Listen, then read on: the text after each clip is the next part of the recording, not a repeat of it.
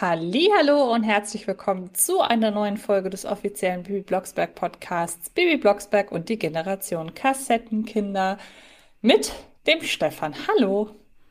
Ja, hallo und mit der Antje. Ich grüße dich, aber ganz wichtig, ich bin immer noch der Springer aus Herten.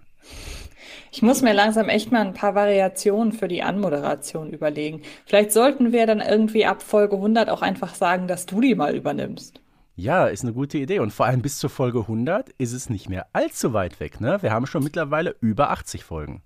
Das stimmt. Und deshalb kann ich auch verstehen, dass manche Hörerinnen und Hörer da draußen bislang ein ja, Thema so ein bisschen vermisst haben.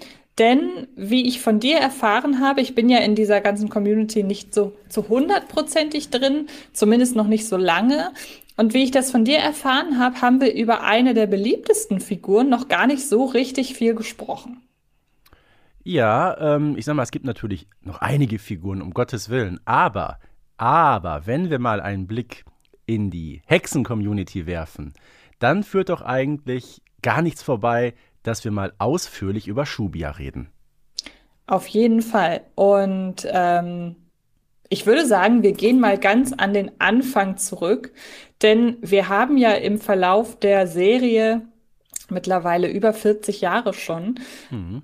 durchaus einen Charakterwandel von Schubia miterleben können. Denn den ersten Auftritt, also so richtig wahrgenommen, hat man sie als erstes in der Folge 18 auf dem Hexenberg, oder? Genau, das ist eine Folge, die hat jetzt 40 Jahre auf dem Buckel. Das heißt, wenn man so möchte, gut, jetzt, ich sag mal, Schubia ist mehr oder weniger eine Figur der ersten Stunde, weil 1983, 84, das war ja so die Zeit ähm, nach der Ene Mene ähm, mit den ersten sieben Folgen, wo die Serie dann das Facelift bekommen hat, dann sind ja relativ viele Folgen in sehr kurzer Zeit entstanden. Und ich sag mal, gemessen an den vielen anderen Junghexen ist Shubia wirklich sehr, sehr lange mit von der Partie. Ich sag mal, so eine Flowey-Powy, Xenia, Arcadia und wie sie sonst so heißen, die kamen ja alle erst viel, viel, viel, viel, viel später. Und damit, das bedeutet auch, dass damit notgedrungen die ein oder andere Neubesetzung der Stimme einherging. Du bist der Stimmexperte. Welche drei Sprecherinnen hatten wir für Shubia jetzt? Also wie gesagt, ähm, es ist richtig, es gab drei Sprecherinnen von Shubia. Die allererste damals, das war Sabine Tiesler, war damals im ähm, Synchrongeschäft schon recht bekannt, war eine junge Schauspielerin auch. Ich glaube, müsste so Jahrgang 55, 56 sein, so die Richtung. Ähm, ja, und sie hat auch damals übrigens ähm, Margie Thunderstorm gesprochen. Ne? Also das passte ganz gut. Äh, zwei Junghexen auf einmal. Ähm, ich weiß nicht, bist du da beim Hören damals durcheinander gekommen? Also ich ehrlich gesagt nicht. Nein, überhaupt nicht, was aber auch so ein bisschen daran liegt, dass ich auf dem Hexenberg gar nicht so früh gehört habe. Ich bin erst mit Margie Thunderstorm in Berührung gekommen ah, okay. und dann mhm. mit ihrer Verkörperung von Shubia.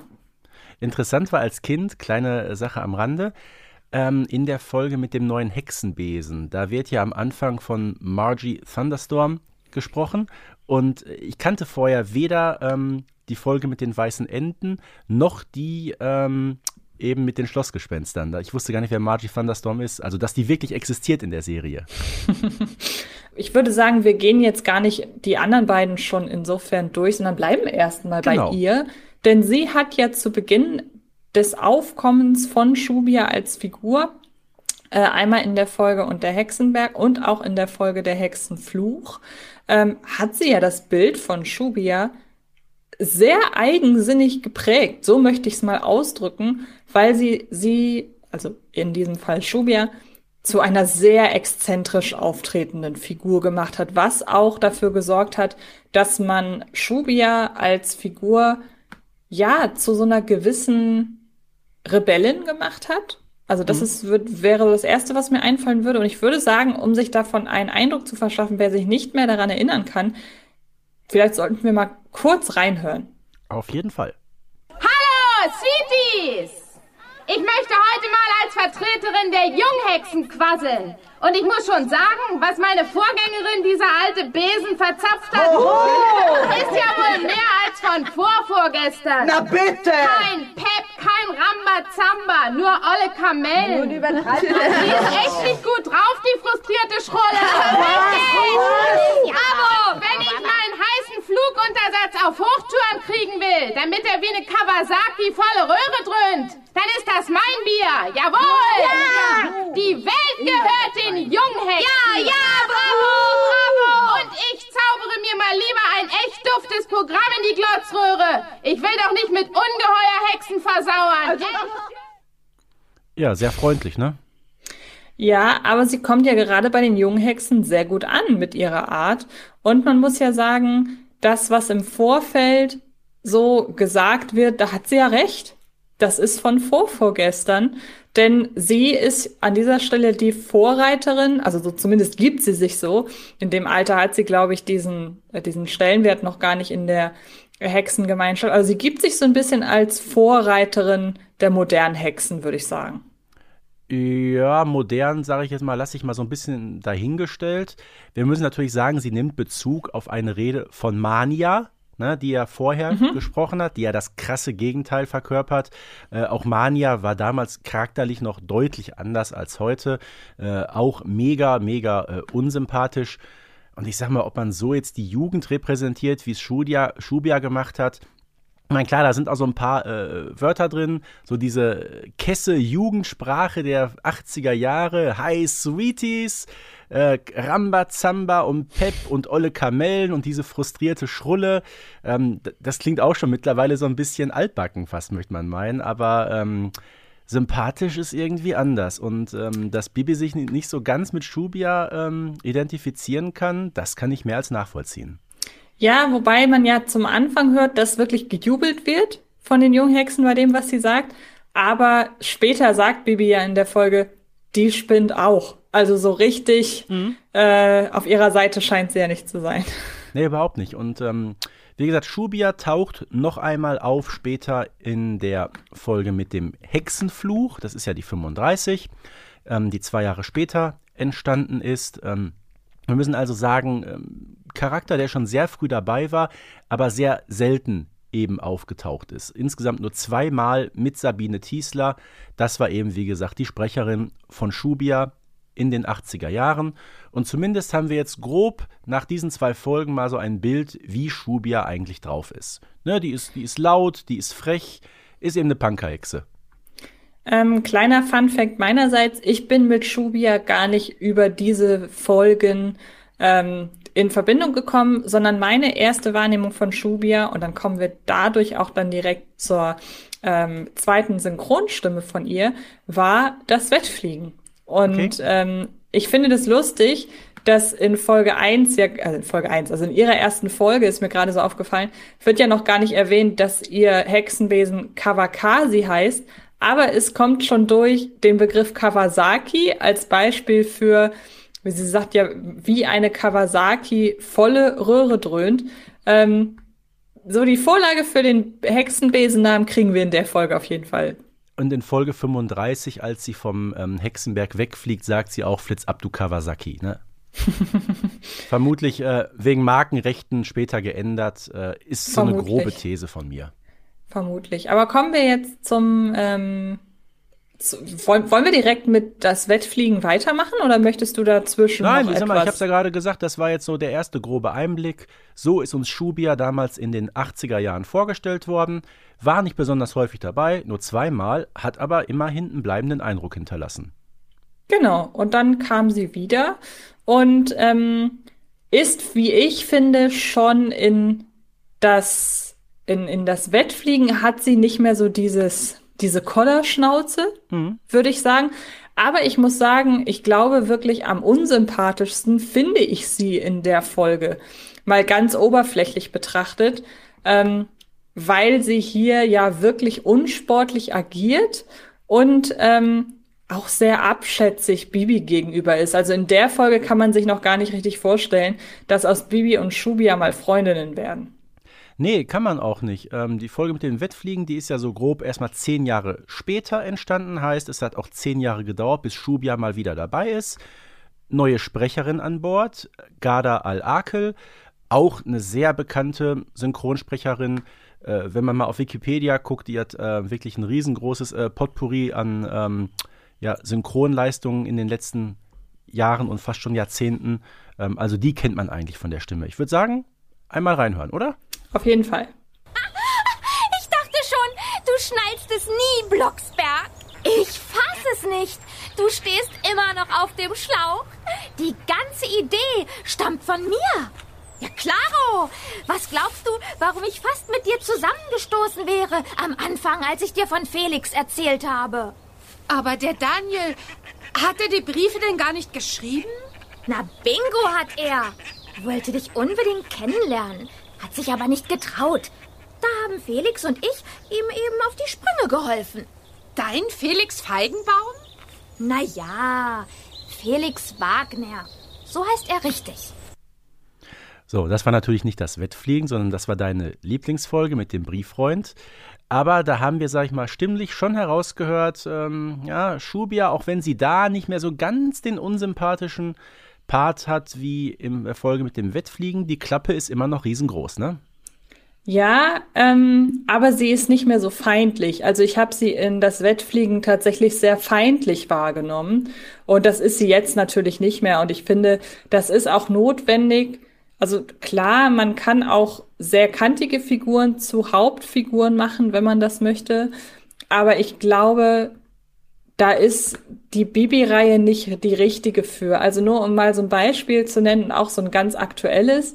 Wenn wir einmal ganz kurz in die ähm, in die Kira Kolumna Serie reinschauen, mhm. ähm, da haben wir ja zum Beispiel mit Saskia wirklich eine nicht gerade Sympathieträgerin, aber selbst die bekommt ja dann in jüngeren Folgen gewisse positive Züge zugestanden, aber die hat ja, ich erinnere mich gerade an die aktuelle Folge, beziehungsweise die zum Zeitpunkt der Aufnahme aktuelle Folge, ähm, in diesem Fall abgetaucht, da zeigt sie ja sogar richtig rassistische Tendenzen und das ist ja dann doch was, wo ich sage, huch, für eine wiederkehrende Nebenfigur finde ich das ganz schön gewagt.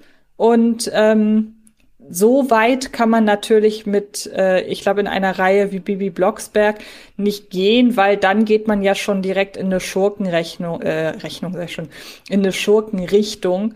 Ähm, wenn man sagt, wir haben ein oder zwei Figuren, die sind mit Absicht sehr, sehr unsympathisch, dann muss man sie, glaube ich, in einer Reihe wie Bibi Blocksberg auch dann direkt eher da besetzen oder man macht sie zum Comic Relief, wie beispielsweise den Bürgermeister, aber selbst der hat ja in vielen Folgen eine gewisse Schurkenrolle. Ich glaube, man musste schon ein bisschen gucken, dass man ja die, die innere Einstellung und gewisse charakterliche Züge, dass man die an die guten Hexenschwestern so angleicht, wenn du verstehst, was ich meine. Äh, das verstehe ich total. Ich bleibe auch dabei, zumindest in der Folge mit dem Wettfliegen, du hast es gerade erwähnt, da erfüllt Schub ja noch diese Schurkenrolle. Wir haben ja mehr oder mhm. weniger ähm, zwei sympathische Charaktere, die mitmachen. Das sind ähm, Bibi und Eddie Edison, der ja in dieser Folge auch sein Debüt feiert. Und auf der anderen Seite haben wir eben Schubia bei ihrem Comeback und den äh, Zwiebelbaron bei seinem einzigen Auftritt in der Bibi Blocksberg-Reihe. Den kennen wir eigentlich sonst ähm, aus den Benjamin Blümchen-Folgen. Und ja, gerade am Anfang, ne, Schubia ist teilweise wirklich herablassend, übrigens auch den Zwiebelbaronen gegenüber. Also die beiden tun sich da wirklich nichts. Mhm. Ähm, da geht es ja auch um Betrug, den ja Schubia und auch der Baron von Zwiebelschreck zweifelsfrei begehen. Am Ende muss man sagen, klar, hilft Bibi Schubia und das erkennt sie auch an. Aber ja, zumindest hier ist Schubia noch deutlich unsympathischer als in den späteren Folgen. Willst du wissen, woran mich diese Charakterentwicklung so ein kleines bisschen erinnert oder kannst du es dir denken? Jetzt kommt's, Haus raus. An Frau Müller-Riebensee. Ja. Hm, hm. Die ja auch, die ist auch nie eine klassische Schurkenfigur gewesen, aber war ähnlich wie Schubia auch zu Beginn eher eine Figur, mit der man nicht so viel Positives assoziiert hat. Und mittlerweile, wir haben ja auch schon ausführlich über sie gesprochen, mittlerweile ist sie ja wirklich eine sehr gern auch von den Schülerinnen und Schülern gesehene Lehrerfigur. Die ist auf jeden Fall anerkannt äh, in der Schülerschaft. Ähm, beim Wetterfrosch, wo sie ja zum ersten Mal dabei ist und danach kommt ja die Sache mit dem blauen Brief, Da denke ich mir auch so, ui, das ist so eine Lehrerin vom ganz alten Schlag, wie man sie vielleicht noch aus den 80er Jahren kennt. Äh, die möchte man als Kind aber nicht unbedingt als Lehrerin haben. Aber wie gesagt, ja, in den neueren Folgen ist das alles ein bisschen runder.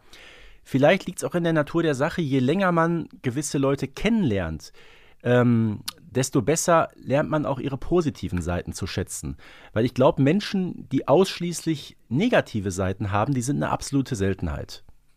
Ja, das stimmt. Ähm, jetzt würde es ja naheliegen zu sagen, wir gehen mal in die neueste Interpretation von nee, Schubia. Würde ich aber nicht machen, weil. Nee, nee, ähm, aber, ja. aber, ähm, du hast ja gerade den Einspieler ähm, aus der Brieffreund Richtig, extra genau, darauf möchte ich hinaus, ja. Genau, denn in dieser Folge erfahren wir ja auch so ein bisschen was über die familiären Hintergründe von Schubia. Äh, ein bisschen was ist gut. Wir erfahren sogar eine ganze Menge. Ähm, man könnte ja meinen, dass äh, Schubia, es geht ja auch darum, sie hat ja diesen, diesen Motorbesen, Kawa, Kawakasi. Jetzt habe ich es auch. Nicht mhm. Kawasaki, sondern Kawakasi. So, und als ähm, Bibi ihrer Mutter gegenüber sagt, sie braucht auch so einen, sagt Barbara, dieser Besen entspricht nicht unserer Familientradition. So, jetzt könnte man meinen, das würde bei Schubia, dieses Punker sein, dieses Rebellische in der Familie liegen. Aber in der Folge mit dem Brieffreund erfahren wir, dass es ja ganz anders aussieht im Hause Wanzer.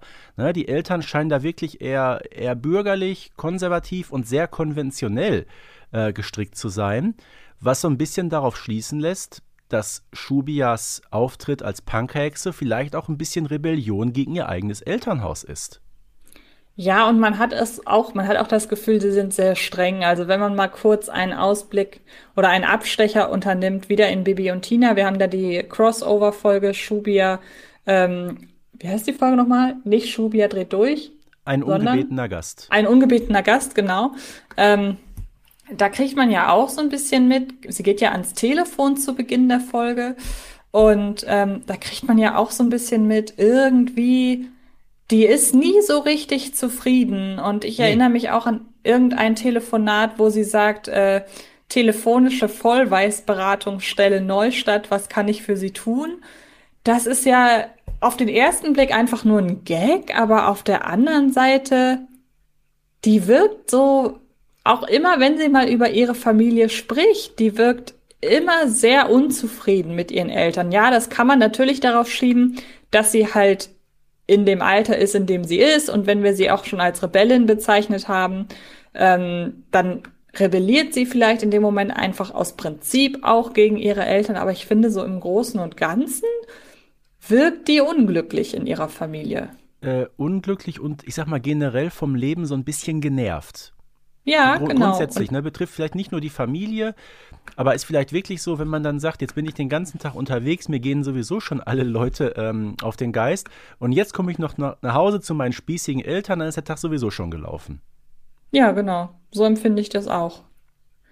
Was wissen wir noch über die Eltern? Also wie gesagt, die Folge und der äh, Brieffreund ist da sehr prägnant. Sie haben ja auch scheinbar ein Auge darauf, mit was für Leuten sich ihre Tochter abgibt. Also zumindest egal, scheint Schubia ihren Eltern ja überhaupt nicht zu sein. Nein, nein, nein, nein. Denn so richtig auch, dass sie da mit Jungs anbandelt, das scheinen die Eltern ja nicht so zu wollen. Also die scheinen sehr beschützend auch zu sein. Ja, und das merkt man auch daran, als Schubia sagt, ähm, sie ist halt von ihren Eltern gemaßregelt worden, weil sie eben ein paar Mal zu spät aus der Disco nach Hause gekommen ist. Mhm.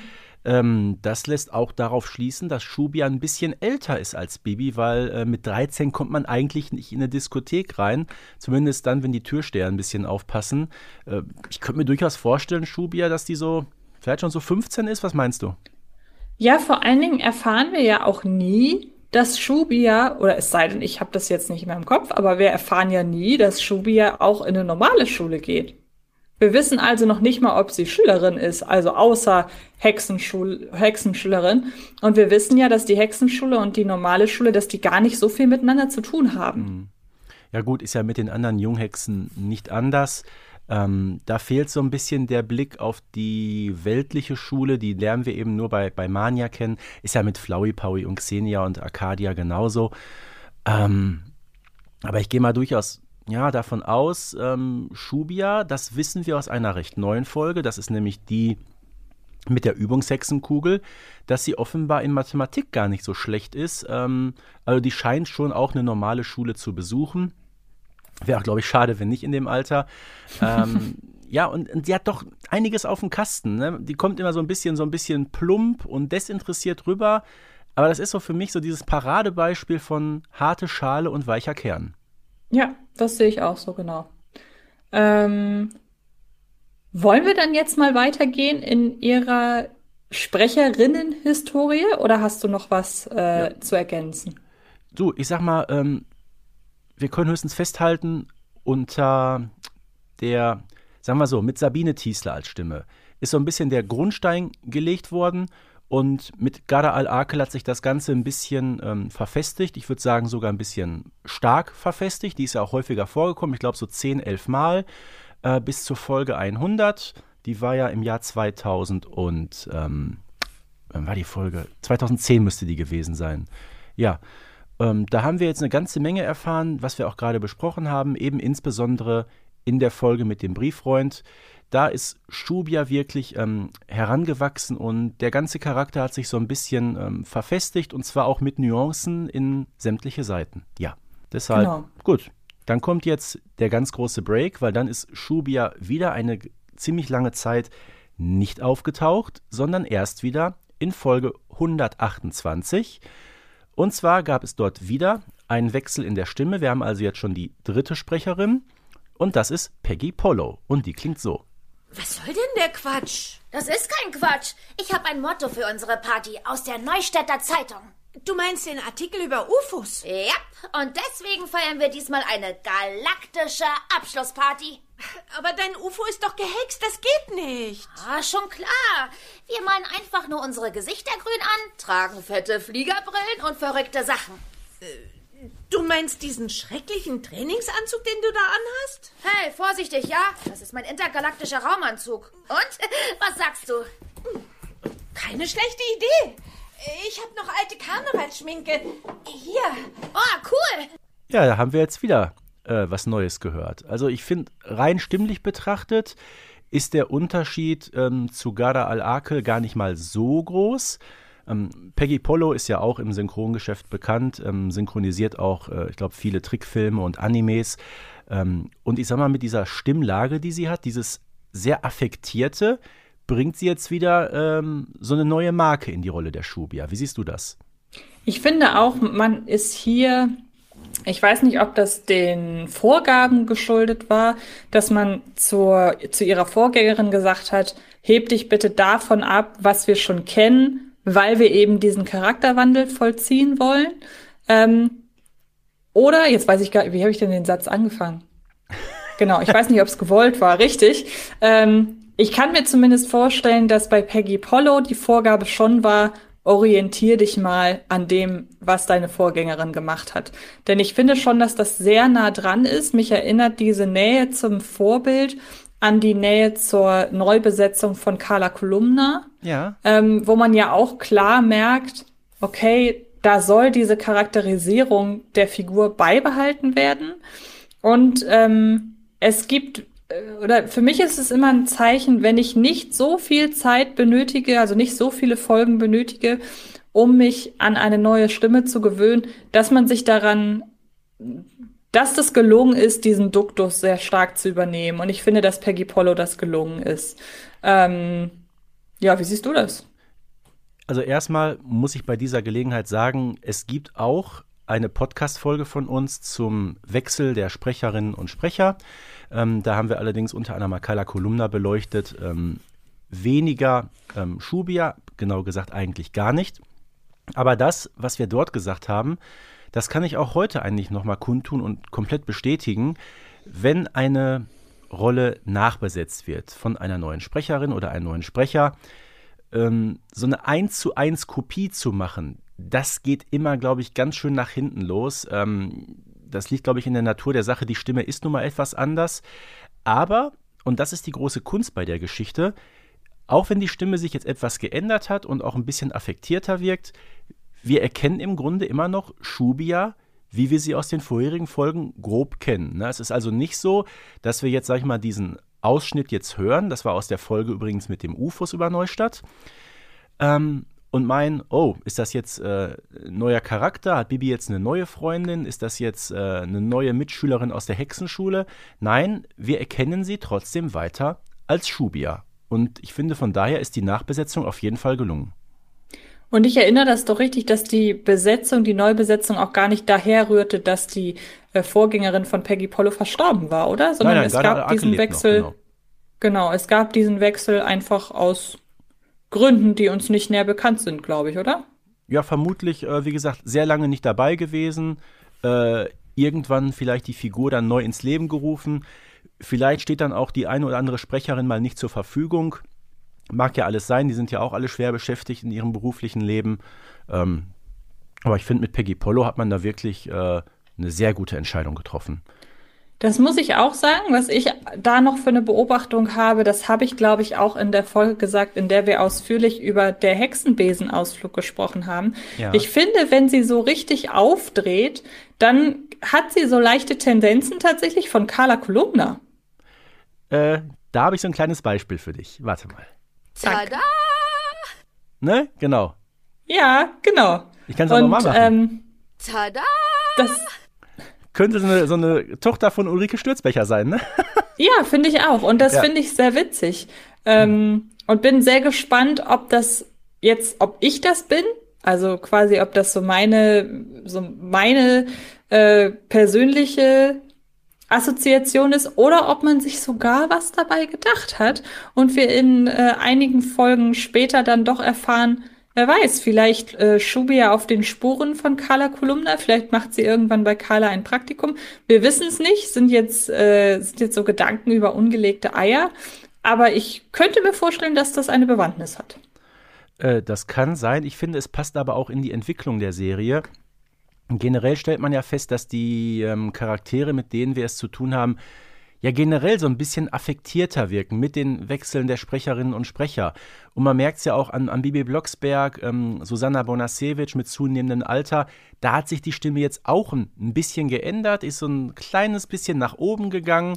Auch Bibi wirkt da jetzt, ähm, ja, ich sag's immer wieder, etwas affektierter insgesamt und von daher äh, passt das auch ganz gut.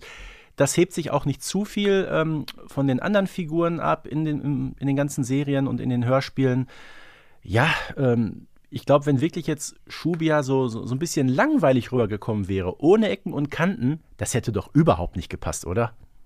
Ja, und ich finde, durch den Wechsel kann man auch so ein bisschen feststellen, dass man sich wahrscheinlich diese sehr hervorgestellte Jugendlichkeit bewahren möchte von der Figur von Shubia.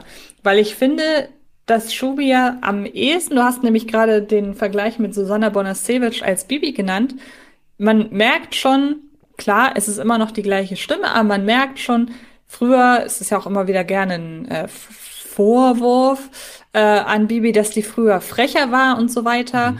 Ähm, kann man ja auch so ein bisschen damit oder darauf schieben, dass ja auch Susanna Bonascevic einfach älter ist und Bibi dadurch so ein bisschen ruhiger geworden ist. Und ich kann mir vorstellen, dass man bei, bei Shubia so ein bisschen sich dieses sehr jugendliche, rebellische einfach behalten möchte, dadurch, dass man sie jetzt auch mit ähm, auch neu besetzt hat einfach.